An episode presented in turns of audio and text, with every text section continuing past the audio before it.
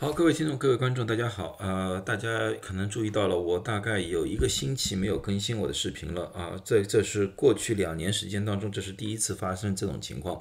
为什么呢？因为我有多个同事呃感染了新冠，所以说他们必须请假啊。这种情况之下呢，整个医院还是必须要运作，所以我不得不代班，所以我一直上班上了很长一段时间。今天才难得有点空，明天我又要去上班了。啊，在这种情况之下的呢，我不得不啊放弃了更新我的视频啊。但是呢，我一直对于新冠或者其其他题材呢还是非常关注。今天呢，我就和大家谈一谈啊，很多人在问我的一个问题，也就是说呢，很多人感觉到了，就是奥密克戎至今为止所被感染之后的症状确实轻了很多，但是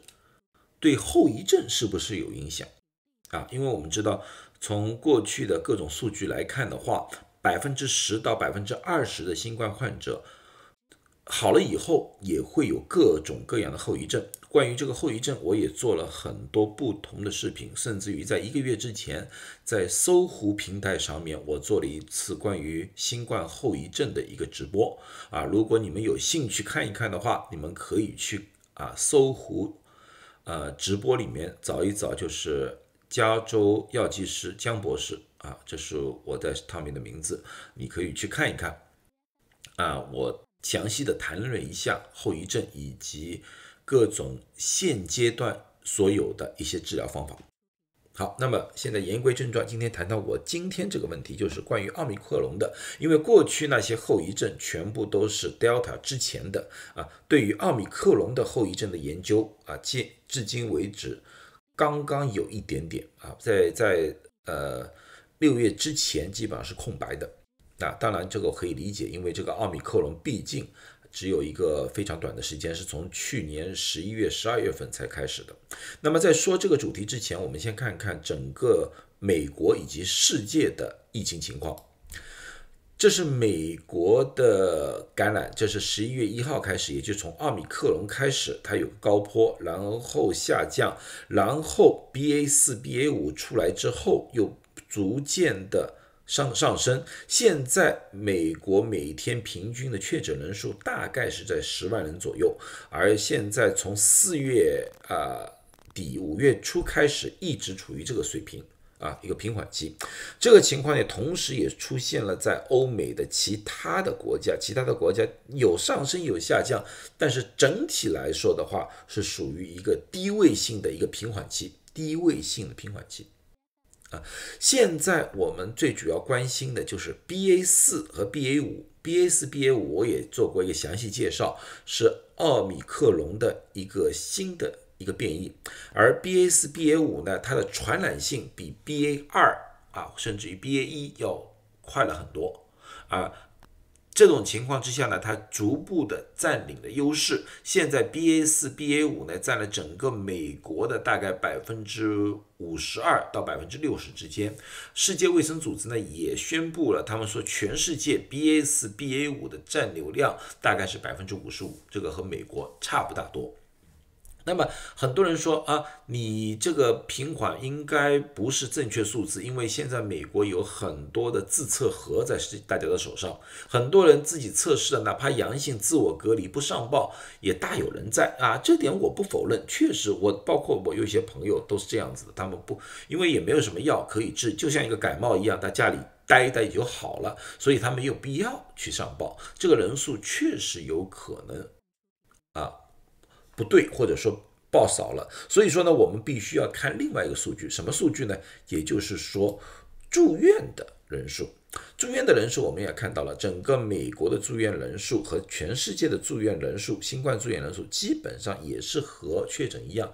啊，平缓。所以说，人可能会确诊人数里面可能会少了一些，但是从住院情况来看的话，啊，整个也是一样，属于一个非常平缓的阶段。死亡更加有趣，新冠的死亡在整个美国还在趋于一种下降的趋势。现在美国平均每天死亡的人数大概是在两百八十人左右啊，两百八十人到三百人左右吧，我这样说吧，啊，基本上是这个水平。这个呢，这个死亡人数呢，相对来说是从疫情开始，就从纽约大爆发开始至今为止，平均每天死亡人数相对来说最低的一个阶段，啊，有点，而且呢，还有再度下降的这个趋势。全世界呢，大家应该也看到了，也是一样，处于一个非常低位的一个死亡人数。那么也可以说明了。呃，B A 四和 B A 五，它们虽然传染性增加了，但是对于我们来说的话，对于人类来说的话，它的危害性没有 B A 呃 Delta 或者说是 Alpha 这么严重。那么现在就回归了，现在死亡人数也少，这个也少。那么到底后遗症怎么样？后遗症一般来说的话，都是一些已经康复的人，已经相对来说好的人。那么这些人要回归正常的生活，那么后遗症对他们有什么样影响？在《柳叶刀》六月十八号终于发表了一篇文章，这篇文章是英国提供的。英国他们特意把 Delta 和 omicron 这两个变异进行了对比，他们怎样对比的？就是他们提取了四万一千三百六十一个在 Delta 变异期间。感染的人，也就是说，六月一号，二零二一年到十二月二十七号，二零二一年，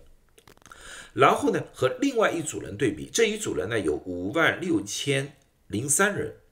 他是在十二月二十号，二零二一年到三月九号，二零二二年，那么这个呢是奥米克戎变异的一个阶段啊，那么他把这两组人进行对比，看一看